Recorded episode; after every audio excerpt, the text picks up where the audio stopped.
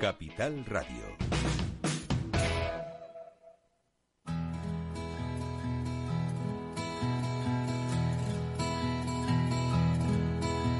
Comienza la caja de Pandora.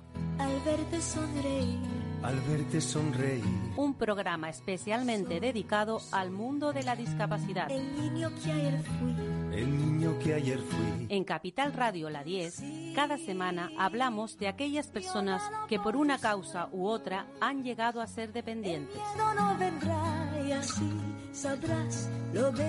Lo presenta y dirige Paula Romero. Caen Caen mil lágrimas al mar. mil lágrimas al mar.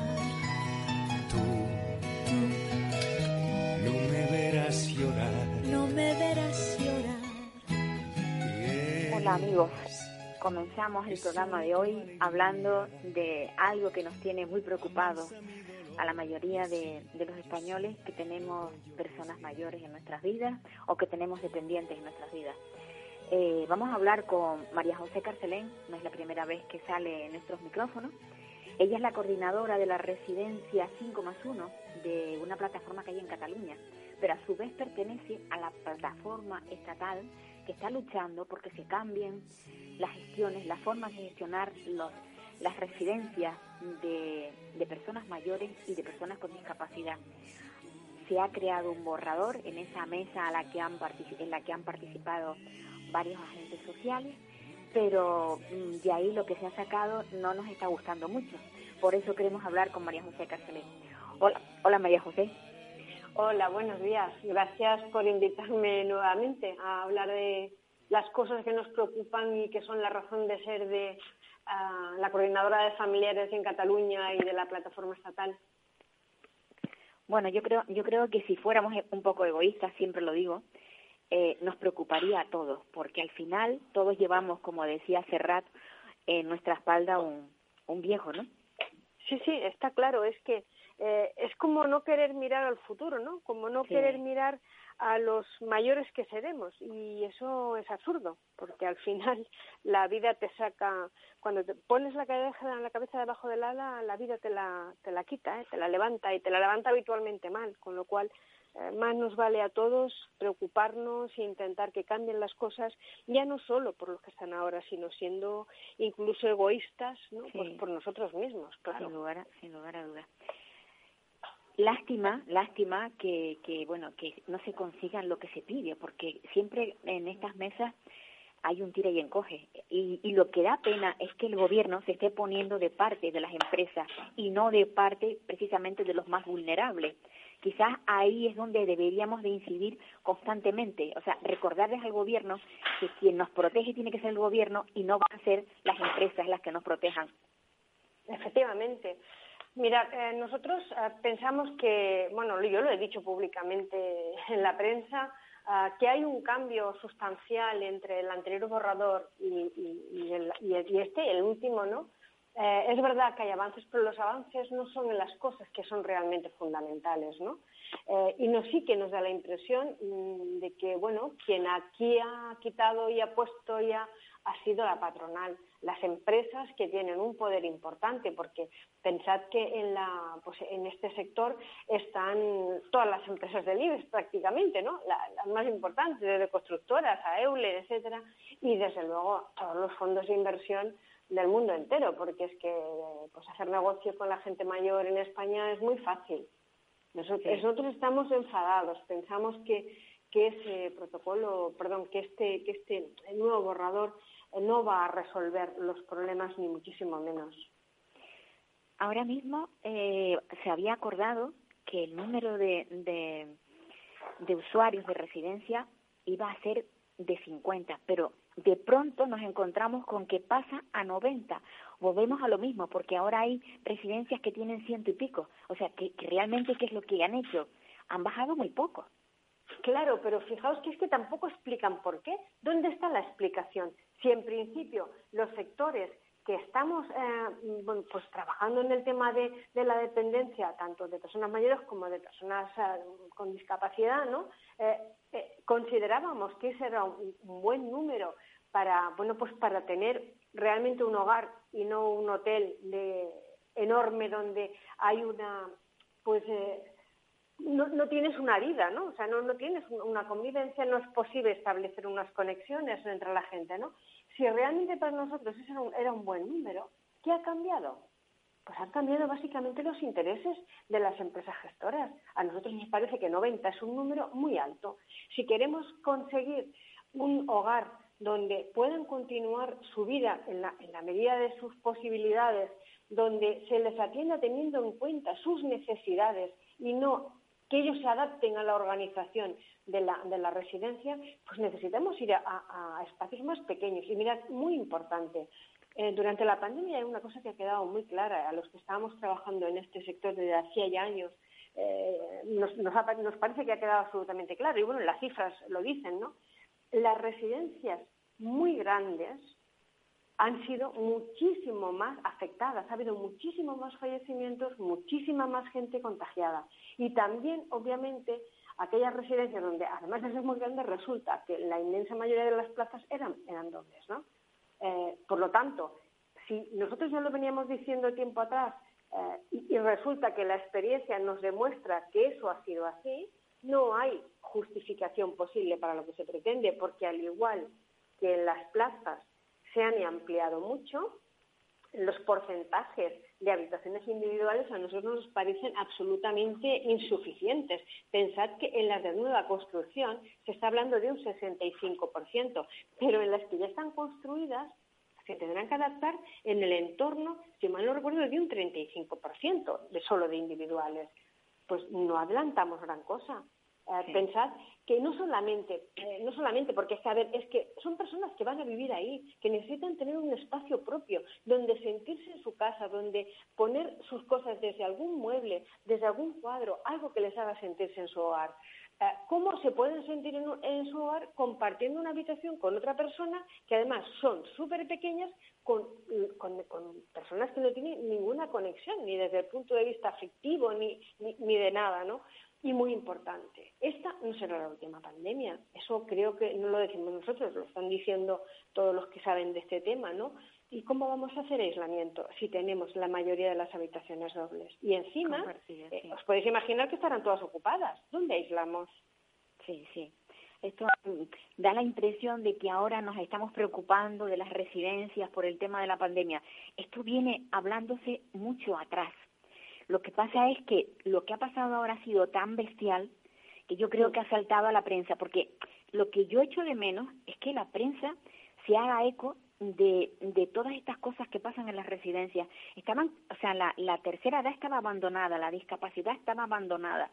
Y ahora, bueno, está surgiendo ese interés, mmm, no sé por qué, quizás es porque es demasiado llamativo lo que está pasando. ¿Tú qué opinas? Sí, yo, a ver, es que yo siempre lo decíamos antes, ¿eh? la gente que llevábamos trabajando en esto ya, nosotros nacimos en 2017, ¿no? A principios de 2017. Es que las personas mayores, las personas discapacitadas, que eran invisibles para la sociedad. No creáis que siguen siendo mucho más visibles. ¿eh?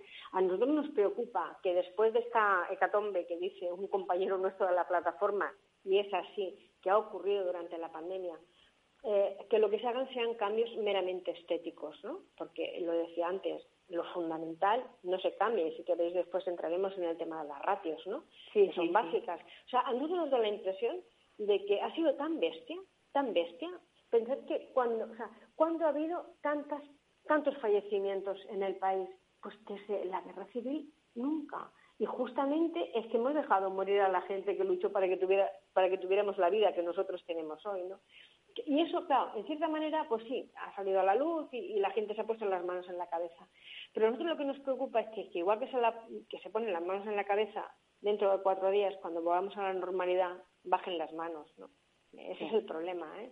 Sí, ese es el problema. El problema es ahora estamos en, en prensa ¿no? y, y, y, desde luego no siempre con el mensaje que nosotros queremos lanzar, pues porque ha sido muy bestia y porque es muy reciente. Nos preocupa qué va a pasar dentro de cuatro o cinco meses, cuando ya no sea noticia. Todos sabemos lo que es la prensa, ¿no? Lo que es noticia sale, lo que no es noticia, pues no existe.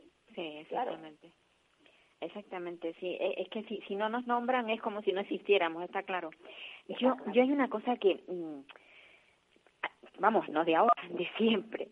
¿Cómo es posible que cuando una persona mayor que, que tiene no tiene problemas de contención de orina, que no tiene problemas, o sea, que, que está perfectamente, una vez que entra dentro de uno de, de estas residencias, terminan poniéndole un pañal para que no se mueva, para que no vaya al baño, porque es preferible tenerlos así. Y luego, con las ratios que hay, ni siquiera se les cambia en la, en la forma que debieran de cambiárseles para que estuvieran higiénicamente limpios, para que no se produzcan infecciones de orina. Todo esto es que no se dice, a nadie le importa. Pero fijaos que eh, estas personas efectivamente sufren un deterioro muy rápido y ese deterioro muy rápido se produce porque es lo que nosotros decimos. Nosotros siempre hemos dicho que la causa de ese deterioro tan rápido, no solamente por el tema de las ratios, ¿eh? no nos engañemos, las ratios son fundamentales, ¿eh? pero es que tenemos un sistema que es hotelero y mercantilista. ¿no? Hotelero en el sentido de que aquí lo único importante es que yo te doy de desayunar, de comer y de cenar. Te acuesto, te levanto y poco más. ¿no? Por lo tanto, eh, es fundamental eh, cambiar ese concepto. ¿Y por qué una persona es que la, ir al baño es una necesidad fisiológica, no tiene horarios. Mirad, os pongo un ejemplo. Tenemos una socia nosotros mm, que es, eh, que es una residente, que tiene la cabeza perfectamente, ¿no? Pero que es una persona pues que físicamente tiene una enfermedad degenerativa, ¿no? Pues esta persona que ella podría pedir ir al baño cuando, cuando tiene necesidad, a esta persona ella tiene marcadas tres horas durante el día. La cambian cuando la levantan y cuando la cuestan, pero luego tiene tres horas al día para, para que la cambien y ella está en una cuarta planta y tiene que bajar a la planta baja para que la cambien. Si mientras tanto ha tenido necesidad de ir al baño y está eh, pues con todo puesto encima, pues aguanta. ¿Vosotros pensáis, alguien piensa de verdad que eso es digno? Es que eso es maltrato en estado puro. Total. Maltrato en estado puro. Y, y, es, es, más, y aunque no tuviera su cabeza clara, tú no puedes dejar a una persona eh, o, o, poner, como hemos, yo lo he visto, en hilera, las sillas de ruedas, al baño adaptado. Porque en ese momento toca ir al baño. Y mientras tengas o no tengas ganas. Claro, claro. Tremendo, tremendo. Claro, no tienen ganas, como, no, como ellos tienen ganas cuando tienen ganas, sino cuando, cuando toca, o como, como, todos los, como todos los humanos ¿eh? y como todos los seres vivos. ¿eh? Pues al final, ¿qué ocurre? Es que acaban perdiendo toda su capacidad y además están durante el resto del día, porque se lo han hecho encima, porque tenían necesidad y no los han llevado, pues con todo puesto, ¿no? Y eso, además, es, es que es, pues, eh, consecuencia de eso, primero, pérdida de dignidad, sensación de angustia, uh, no solamente antihigiénico, es que eso es un foco de infecciones. ¿Por qué claro. en las residencias hay tantas infecciones repetitivas de orina que provoca que permanentemente les estén dando antibiótico y estén generando resistencia? Pues es por eso. Es por eso, pero es que a, a, las gestoras no les importan las condiciones, a las empresas que vienen a hacer negocio, la vida y la dignidad de esas personas no les importa lo más mínimo. Y si encima tenemos una inspección, como tenemos penosa, que, que no llega y que no inspecciona y que cuando va muchas veces avisa, pues hombre, tenemos lo que tenemos, ¿no? Un deterioro rapidísimo desde que se entra en una residencia. Y eso no tendría que hacer. Está clarísimo. Y además necesitamos profesionales que sea obligatorio que haya profesionales técnicos como fisioterapeutas, psicólogos, terapeutas ocupa ocupacionales, eh, todos esos profesionales que ayudan a que esas personas estén físicamente en mejores condiciones y que también eh, permitan eh, pues trabajar para que sus capacidades, esas que van a ir perdiendo, porque muchos de ellos pues tienen deficiencias cognitivas, que eso sea más, más lento. Pues mirad, en este nuevo borrador eh, dice que, pueden haber, ¿cómo que pueden haber? No puede haber una residencia que no tenga ni un fisioterapeuta, que no tenga ni una trabajadora social ni un psicólogo. Claro, es que a nosotros nos parece de auténtico escándalo. Porque, claro, no es lo mismo. Nosotros decíamos en nuestras aportaciones al anterior borrador que en todas las residencias deberá haber ese tipo de profesionales, porque estamos hablando de una asistencia y de una atención integral integral quiere decir no solamente el tema, uh, pues eso, de, de, que te levanto, te acuesto y te doy de comer, sino que eso tiene que ir muchísimo más allá. Pues, pues porque necesitamos que efectivamente se atienda esa salud integral de los, de los residentes. Pues claro, a que, que nos digan que entre los servicios a proporcionar por el personal cualificado puede haber Pues hombre, todos sabemos que si puede haber Don Musby, eh, Florentino Pérez, eh, Eulena Constructora OH, les digo, todos estos van a hacerlo de motu propio. Vamos, no, tenemos sin claro duda que no, no. No, no, no. Ellos mira, ellos van a mirar que cuáles son sus ingresos. Si eso va a quebrantar sus ingresos, olvídate, no lo van a Pues poner. está claro. Si tú como acreditación, si no, si no exiges que hayan esos profesionales, pero como él deberá, no puede haber, no, no, deberá existir profesionales de estas categorías, de estas cualificaciones. Si eso no está así, pues es evidente que incluso si me apuran los que lo tienen, pues pueden decidir quitarlo. ¿Por qué no? Que ya no es obligatorio, ¿para qué me voy a gastar el dinero, no? Sí, sí.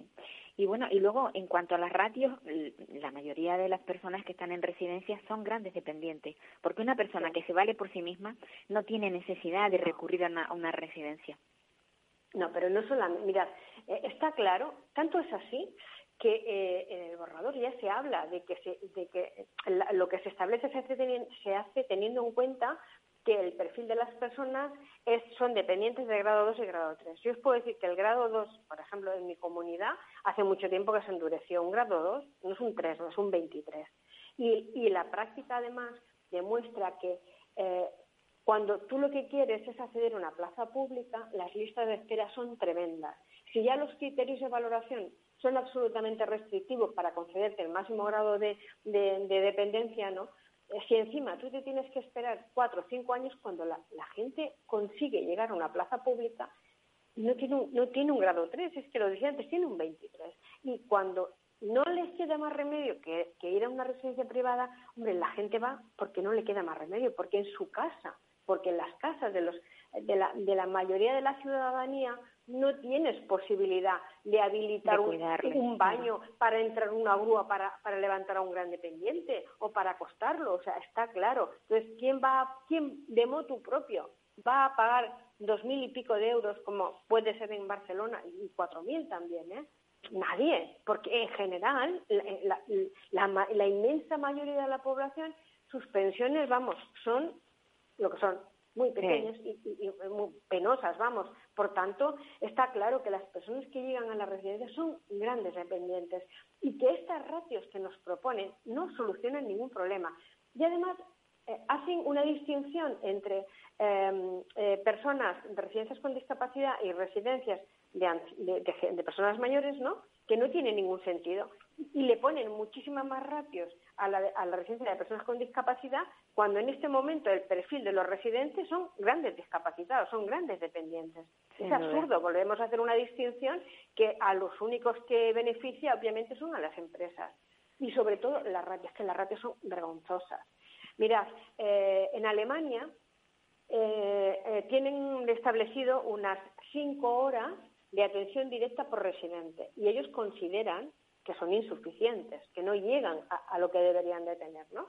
Pues bien, con la, la ratio que nos propone eh, el Ministerio, mm, estamos en el entorno de las dos horas de atención, si llegamos, ¿no? Eh, eh, ¿Alguien piensa de verdad que vamos, estamos cambiando algo? No estamos cambiando nada. Nada, nada, nada. Es que pensar que estamos hablando de 5 y de 2 horas. Y además, y además, con el agravante de que eh, en este nuevo borrador se establece una manera de hacer el cálculo que en la práctica supone rebajar las ratios un 20%, porque se dice que para acreditar eh, pues la- el- las ratios, ¿no? El- en, pues en el denominador vamos a se pone el- las horas según convenio y eso se, se divide por, eh, por el número de plazas ocupadas hasta llegar al 80%. Es decir, si yo tengo una residencia de 100 plazas, pero solo tengo en cuenta las, el, 80, El 80%. el 80%, pues es evidente que hay un 20% que yo no las voy a computar. ¿Eso que supone? Eso en la práctica, Me pero está vamos, de- de, matemáticas, de matemáticas, sí, rebajamos las ratios un 20%. Claro, Pensad claro. que si, si con las ratios que se nos proponen ahora le aplicamos ese 20%, eh, estamos por debajo de las ratios establecidas en 2008 en el anterior acuerdo. Con lo cual, no solamente no vamos hacia adelante, sino que retrocedemos, porque con, el ante- con la anterior estaban, estábamos al 0,28, que era absolutamente ridículo, aplicando esta fórmula estaríamos en el 0,26. O sea, estamos de broma. De luego, broma, total, total. Claro, es que es absolutamente inviable, ¿no? Y, y además, a- además que curioso, ¿no? Porque aquí quitan, han quitado y han puesto como han querido. eh, eh, una de las cosas que tenía que contemplarse en el registro de cada usuario era el nivel y el grado de dependencia reconocido. Bien, eso en este nuevo borrador desaparece. Y curiosamente, cuando se habla de las ratios, eh, además hay un apartado que dice que eh, la residencia puede pedir que le, que le rebajen las ratios si la mayoría de las personas que atiende son de grado 1 o inferior. ¿Os suena? si yo no lo tengo en el registro, de verdad que, se puedo pedir, estamos de coña. O sea, vamos, que es que totalmente. Es como lo acreditamos, cómo lo controlamos. O sea, yo no sé, de verdad. Em, nos queda mucha lucha, nos queda mucha lucha. Sí, y es que no hay palabras para definir lo que se ha hecho con este, con este, con este borrador. O sea, desde luego, los temas básicos no se resuelven. No se resuelve el tema de la, de la, del tamaño de las residencias, ni desde luego el tema de las habitaciones individuales, no se resuelve el tema de las ratios. O sea, los temas básicos no están en absoluto resueltos, por lo tanto, ni desde luego la representación de las familias, porque nosotros proponíamos una representa que hubiera una representación de familiares, pues que eh, dentro de la residencia como consejos de, familiares ¿no? y usuarios que pudieran pues un poco eh, participar en lo que son las decisiones fundamentales de la, de la vida de las personas, de la vida cotidiana, porque no pasan a ser propiedad ni de la residencia ni desde luego tampoco de la, de la comunidad, de, la consejería. Por tanto, eso era básico. Bueno, pues lo que se ha hecho con esto es algo así como un consejo de usuarios y ahora mm, que alguien nos explique qué capacidad de, de, poder tomar decisiones en su, respecto de su vida va a tener la inmensa mayoría de los residentes que están en situaciones de grandes dependientes. Grandes dependientes pues porque tienen Alzheimer, porque tienen demencia senil, por mil, por mil razones y que además las familias son los que tienen que poder decir algo. Claro, claro. Imagínate con, con las personas con discapacidad intelectual que tienen mermada su, su sentir cognitivo, ¿cómo van a participar? Claro, claro, es que, es, un poco absurdo. O sea, si, si realmente los que podemos ah, preocuparnos y de hecho pues velar, conocemos más que nadie nuestros, cómo son nuestros familiares, qué intereses tienen. O sea, si nosotros no tenemos esa posibilidad, pues hombre, es evidente que aquí vamos a estar haciendo lo de siempre, que es lo que les da la gana, ¿no? Y luego es que prácticamente los, familiares desaparecemos, no estamos prácticamente, no se tiene en cuenta, no se nos tiene en cuenta para nada en cuanto a los aspectos diarios, ¿no? Yo qué sé, pues en el plan de personal de atención y apoyos al proyecto de vida, eh, en, respecto al tema de los profesionales de referencia, o sea, hay en todos esos nosotros decíamos, y que cuando como consecuencia del deterioro cognitivo del residente su participación no sea posible, pues que lo harán los familiares de referencia o sus representantes legales. También, cuando, El cuando, también cuando el residente capaz de ser su intervención, ¿no? Pues es que ahí nosotros no existimos, o sea, es que ahí no estamos. Por tanto, no sé, mm, la verdad es que, eh, es que, es que creemos que este, tal y como está diseñado en este momento, a nosotros nos parece que esto está hecho, pues eso, a medida, prácticamente a medida de, la, de los grandes intereses económicos, que no son los de los residentes. María José, ¿y hay, hay una fecha para, para que esto se cierre? Bueno, no sabemos si va a haber otro otro borrador, porque por lo que sabemos hay mucha prisa, porque de que esto finalice depende que vengan pues fondos de la Comunidad Europea. Por eso, por eso te y parece ser que, claro, y parece ser que esto se quiere hacer muy rápidamente. Pero y déjame que diga una cosa más respecto de, de ese borrado, porque creo que la gente pues también lo, lo, tiene que saber, ¿no? Mirad, em, eh, nosotros decíamos en el tema de las inspecciones que si no tenemos, no aumentamos la dotación de inspectores y no establecemos unos mecanismos que permitan que sean pues fiables e independientes, nosotros decíamos que eh, un, inspector por cada 15 residencias parecía razonable, ¿no?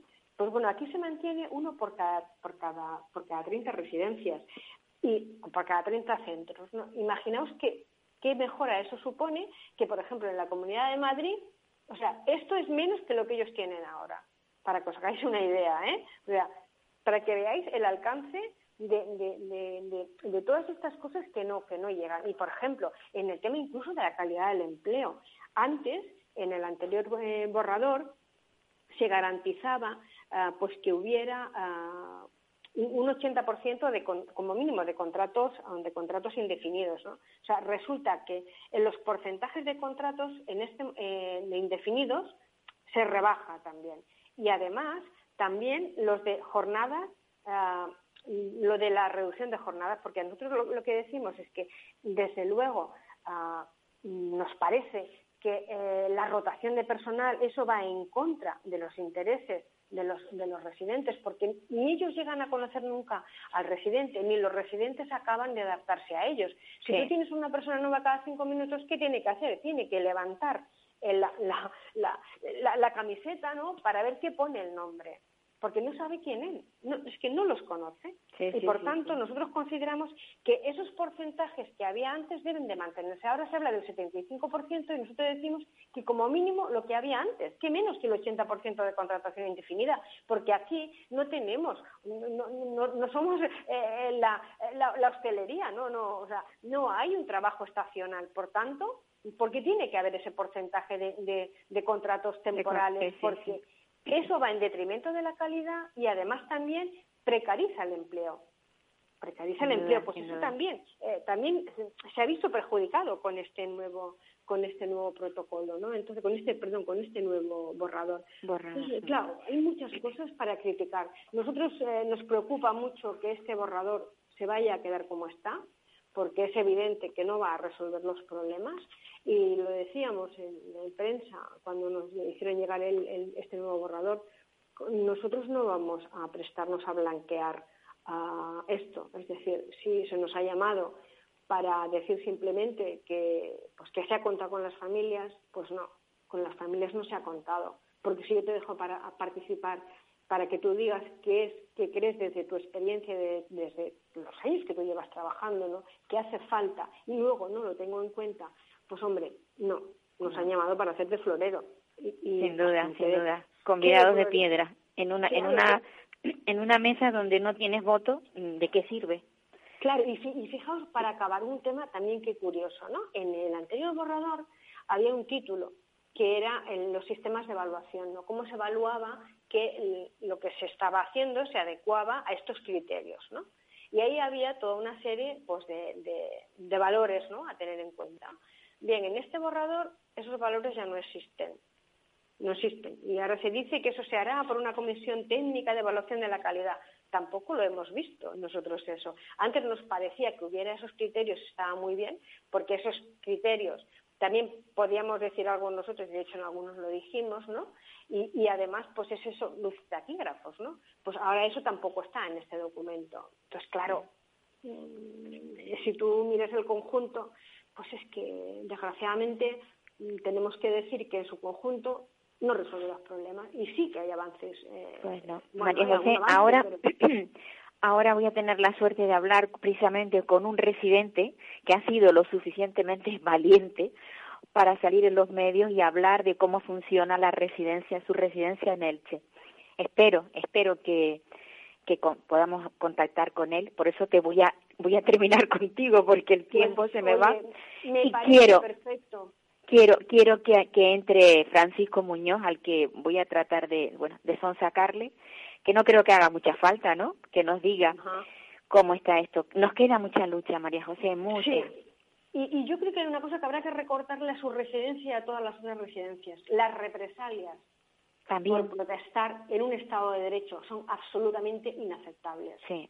Es que son delictivas. a ver, alguien que... Y son delictivas, y son delictivas. Claro. Por lo tanto, tú, como abogada lo sabes. Claro, claro, habrá que recordarle a esta residencia de donde va a hablar este, esta persona valiente que no lo puede hacer. Y si lo hace, nos va a tener enfrente no solamente a nuestros compañeros de la comunidad valenciana, sino al resto de la plataforma y al resto de la ciudadanía. Porque, insisto, aunque no lo parezca, ellos también viven en un Estado de Derecho. Pues sí. A ver, a ver si conseguimos algo. Muchísimas gracias, María José. No, como siempre, a vosotros. Gracias. Un abrazo. Un abrazo, un abrazo.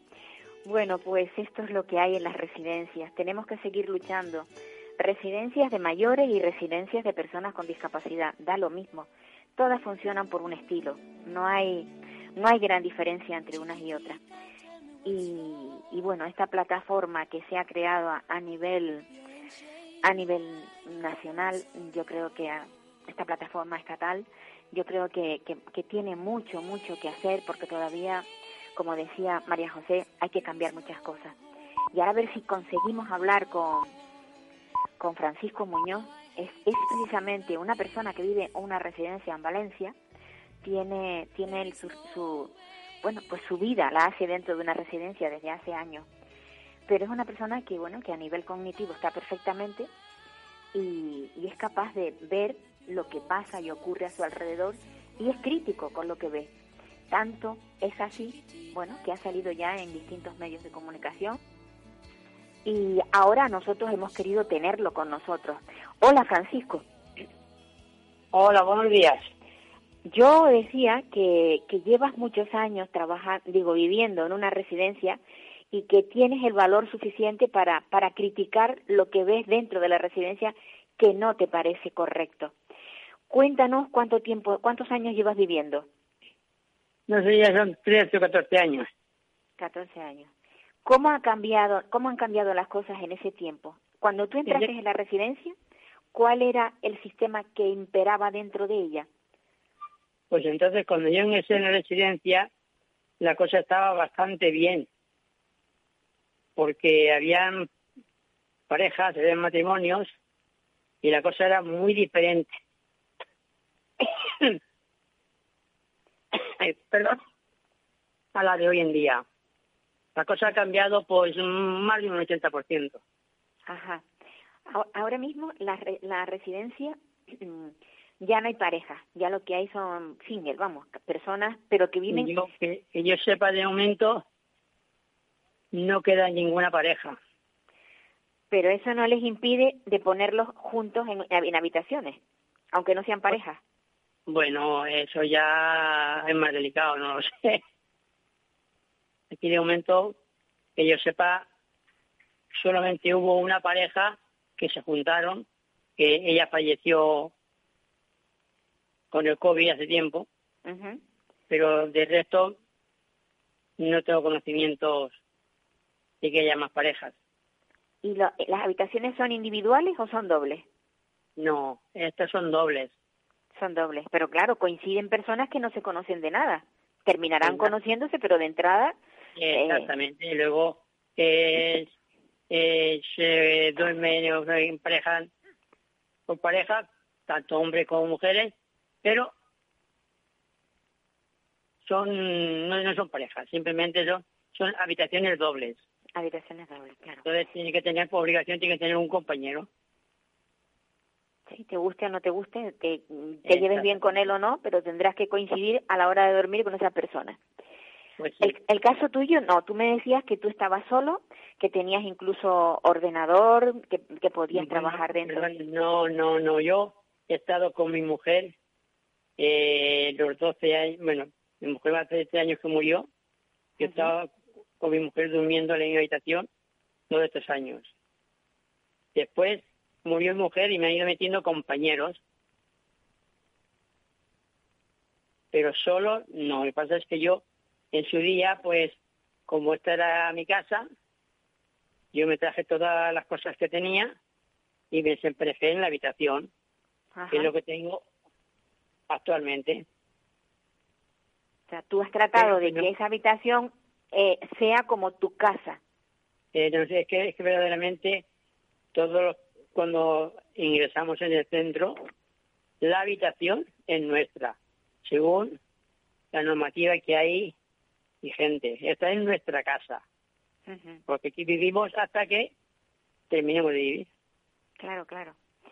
¿Y cuáles son los déficits de la, de la residencia? Cuéntanos. Pues, los déficits, ah, los déficits hay muchos déficits. Los déficits que han habido desde hace mucho tiempo se está luchando ha sido los aire acondicionados, la calefacción, las persianas, falta de personal, Ajá. porque hay que tener en cuenta que cuando yo entré, la gente han ido haciéndose mayores, mayores, mayores, tanto los residentes como la plantilla, claro, Claro.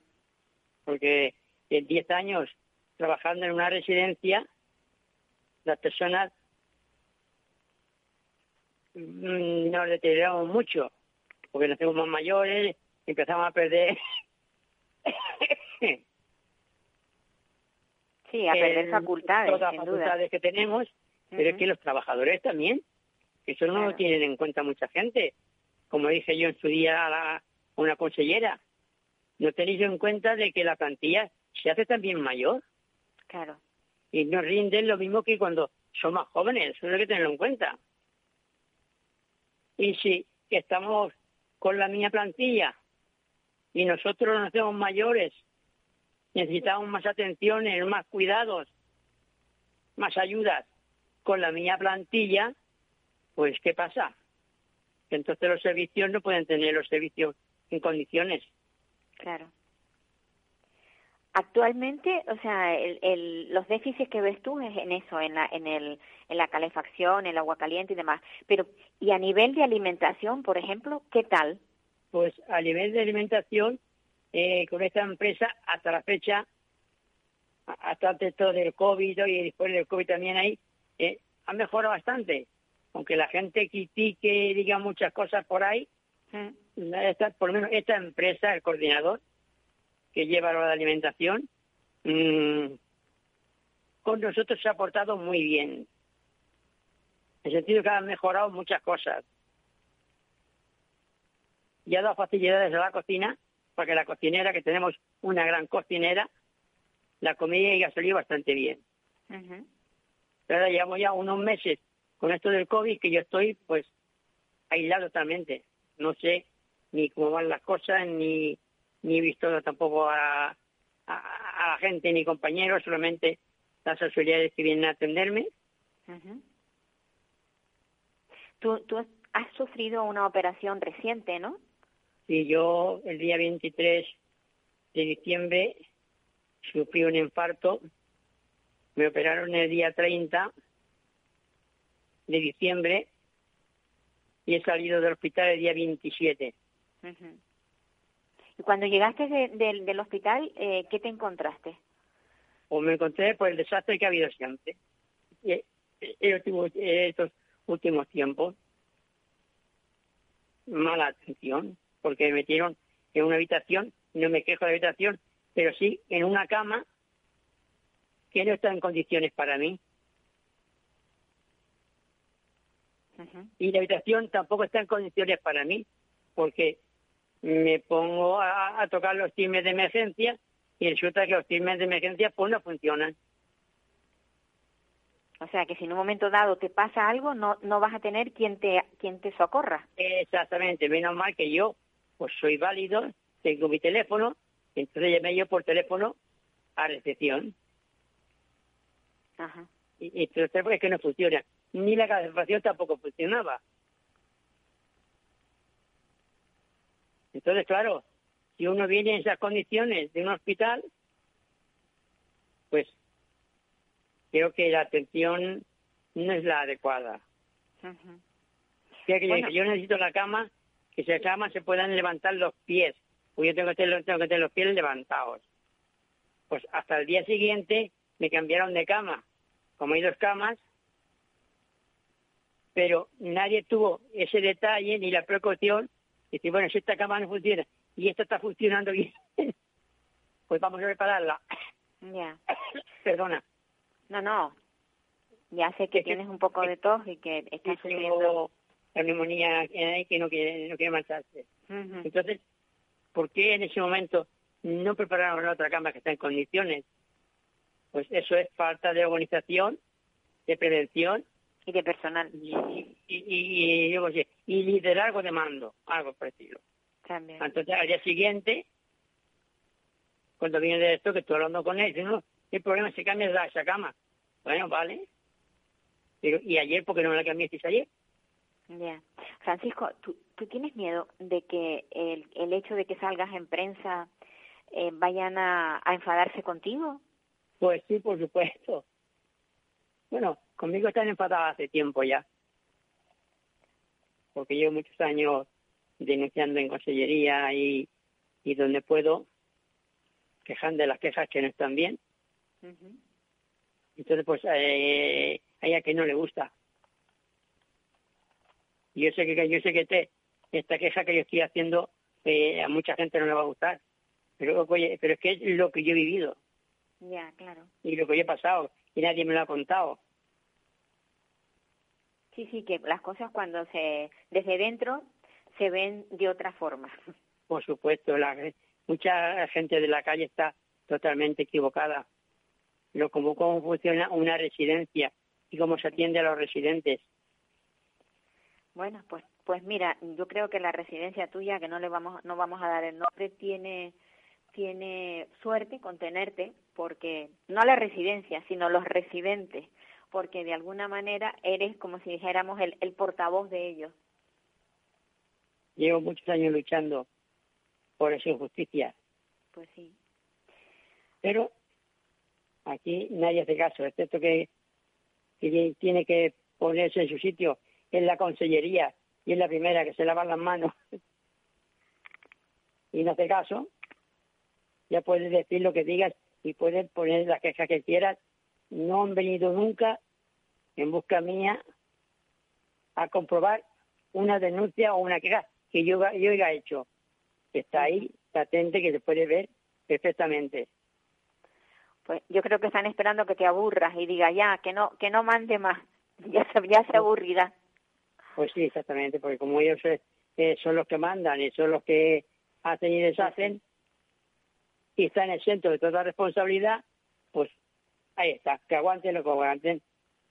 Francisco, yo te animo a que sigas siendo como eres, no cambies, eh, sé la voz de todos esos que están dentro, que no pueden, y a lo mejor que tienen incluso miedo. No, creo que... Mucho miedo. Tienen miedo, ¿verdad? nadie de fuera se puede imaginar el miedo que hay dentro. Sí, sí, sí. Miedo a las represalias, a lo que pueden hacerme para que no haga esto. La gente calla y aguanta. Pues sí. Pero bueno, ya veremos cómo. Esto, esto tiene que cambiar. Mm, no sé cuándo, pero cambiará, seguro. Con personas como tú y plataformas y asociaciones y demás, yo creo que todos juntos programas como este, que, que, que, son capaces de dar voz a las personas que, que lo necesitan, a personas vulnerables, yo creo que llegaremos algún día a, que las cosas mejoren. Un abrazo, Francisco. Igualmente. Y a, cuidar, a, cuidarse ese, esa tos que tienes, pulmonar, ¿no?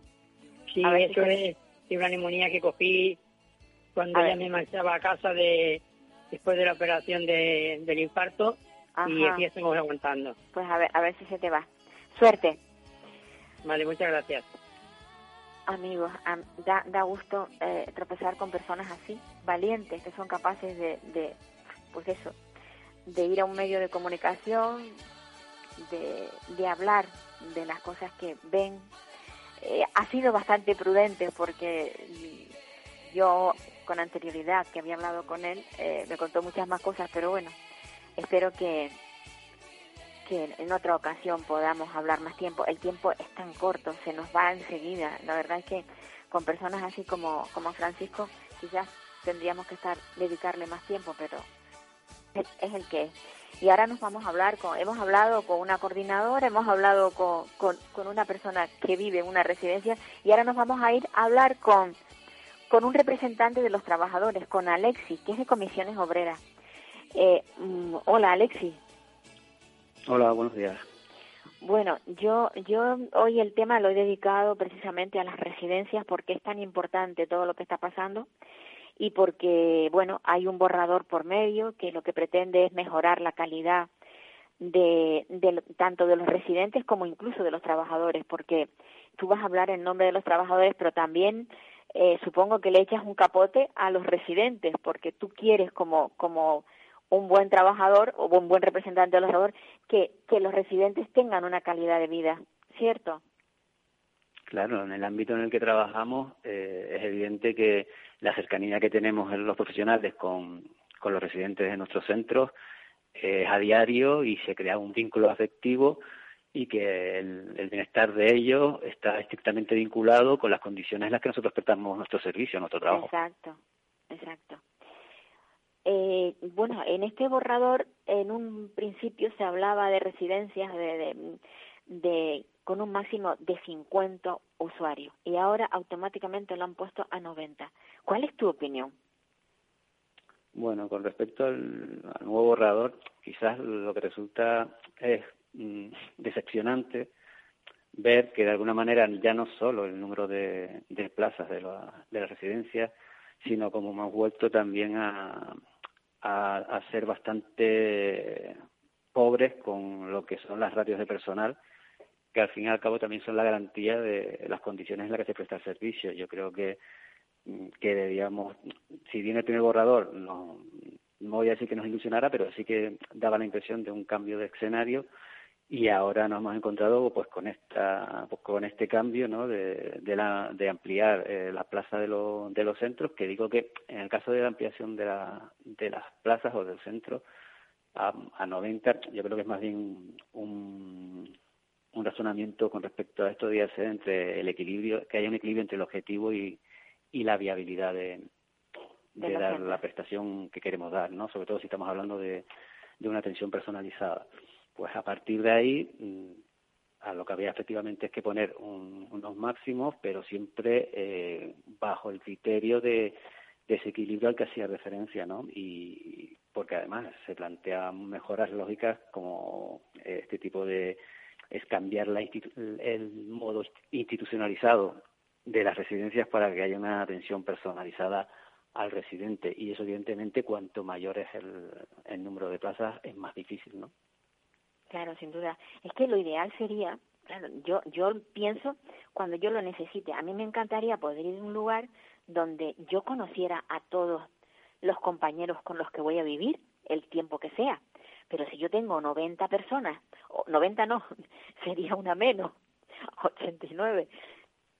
Yo voy a conocer a toda esa gente, voy a tener trato con todos ellos. En cambio, si tú te tropiezas, o sea, puedes ir a una, a una residencia donde pudiera ser como, entre comillas, un hogar convivencial, yo es que diría que hasta menos de 50. Hasta menos de 50 sería lo ideal. Pero eso eh, seguramente no es viable porque económicamente no, no le va a dar dinero a la empresa que lo gestione. ¿Tú no crees que ahí está el tema?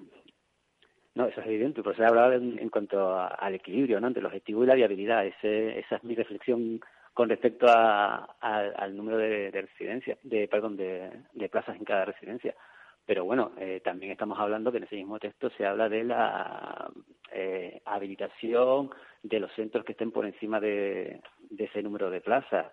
Eh, se pueden sectorizar y a partir de ahí crear, pues eso, burbujas o, o departamentos unidades convivenciales, lo que sea, ¿no? Estamos hablando de que, por un lado, está esa situación, además estamos hablando de, también de dónde se emplazan esos, esas residencias, ¿no? La, idea de que se emplacen en los núcleos poblacionales para que sean como un vecino más y tengan acceso a, los mismos servicios que el resto de, de la ciudadanía. Y yo creo que por eso decía que lo importante es buscar el equilibrio entre el objetivo y esa viabilidad.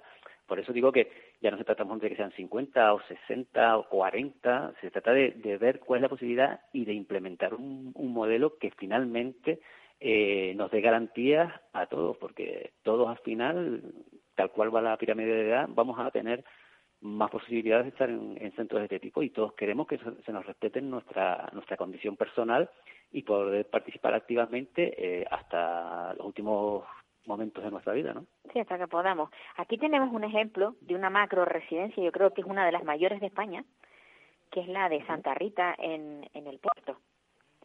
Esa residencia mm, es que es bestial. Yo no sé exactamente cuál es el número de, de usuarios que tiene, pero es, yo creo que es inabordable. O sea, es tan grande que a lo mejor las cosas que han pasado ahí tienen un poco de culpa el que sea tan tan grande, tan tan maxi, no sé, Sí, claro. Al final, eh, eh, eh, evidentemente la tendencia tiene que ser a tener residencias de mucho menor volumen, pero también es verdad que hemos, hemos vivido durante todo este tiempo, el inicio de este, de este sector, poco menos que era también vinculado a, en el caso de Santa Rita y de otras entidades que, que se vinculan sobre todo en el ámbito religioso, eh, se fueron creando de esta manera. En el caso de Santa Rita específicamente, pues eso, con, el, con la figura del Padre Antonio, que, tenía un, una visión religiosa de digamos de prestar un servicio a todo aquel que no tenía esas posibilidades pero esto afortunadamente con el tiempo ha ido cambiando y se ha ido profesionalizando. Y entonces lo que hay que hacer es adaptarlo o sea no no podemos dejar de adaptarnos. En su momento las residencias y yo que he sido trabajador de, de residencias pues hace 20 años prácticamente mm, distan mucho de lo que hay que hay ahora, ¿no? O sea, antes era un poco menos que asearlo eh, y darles de comer, mm, digamos que la animación en su momento poco menos que la televisión y cuatro paseos, eso evidentemente ha ido evolucionando y cambiando. Ahora tenemos otro tipo de residencias, pero que siguen siendo residencias que de alguna manera tienen una política, o sea, se trabaja de manera institucional, tú tienes que adaptar a, los a los horarios de la residencia y eso evidentemente en un estado como de bienestar como el que nosotros pretendemos y al que aspiramos no puede ser. Se tiene, yo me gustaría, como tú también decías, cuando hay una residencia, pues poder elegir eh, mantener mi hobby, poder mantener dentro de lo posible y lo que me dé mi situación física en, el momento adecuado, pues mantenerme lo, más activo posible, más allá de que esté en una residencia, donde esté una especie de, de hábitat convencional, donde comparta con dos personas, con tres, al final se trata de que todos tenemos la, la idea de que evidentemente evidentemente esto hay que cambiarlo, que cuanto mayor sean las dimensiones, mm, peor vamos a tener, va a ser mucho más difícil generar esa atención eh, directamente al, al residente y en esta pelea estamos, ¿no? Y, por eso ahora mismo, eh, digamos que estábamos algo decepcionados con, con el nuevo borrador, porque evidentemente da la impresión de que se han dado cuenta de cuál es eh, la, financiación necesaria y, no, la no la han podido asumir.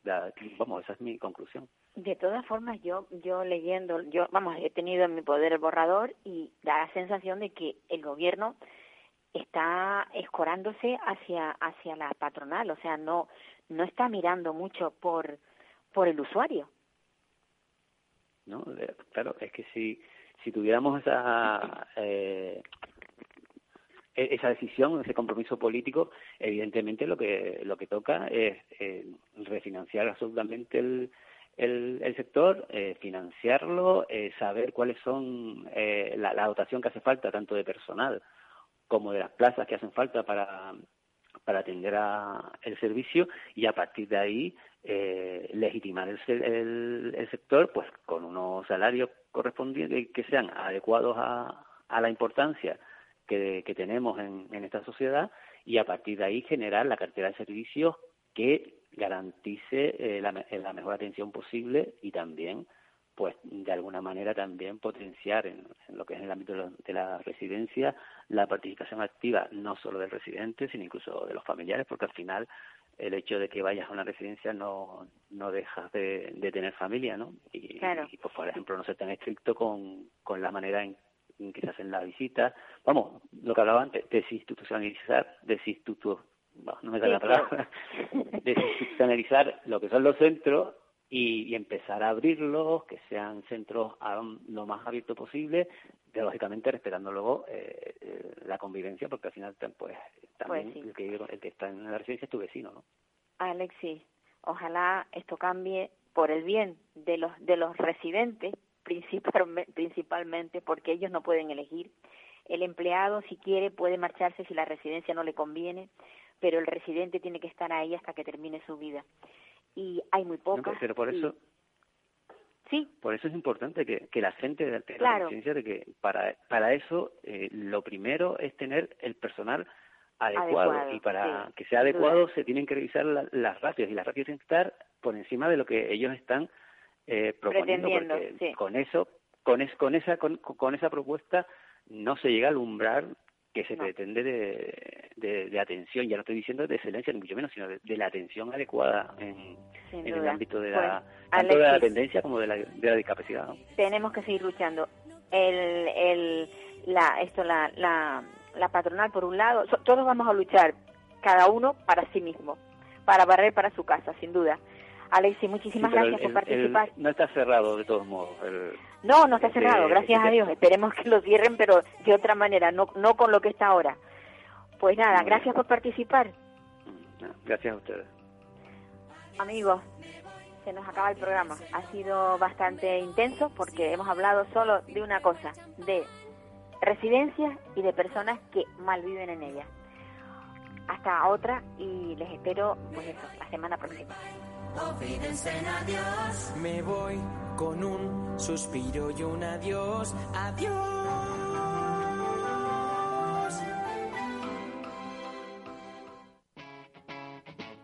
Capital Radio.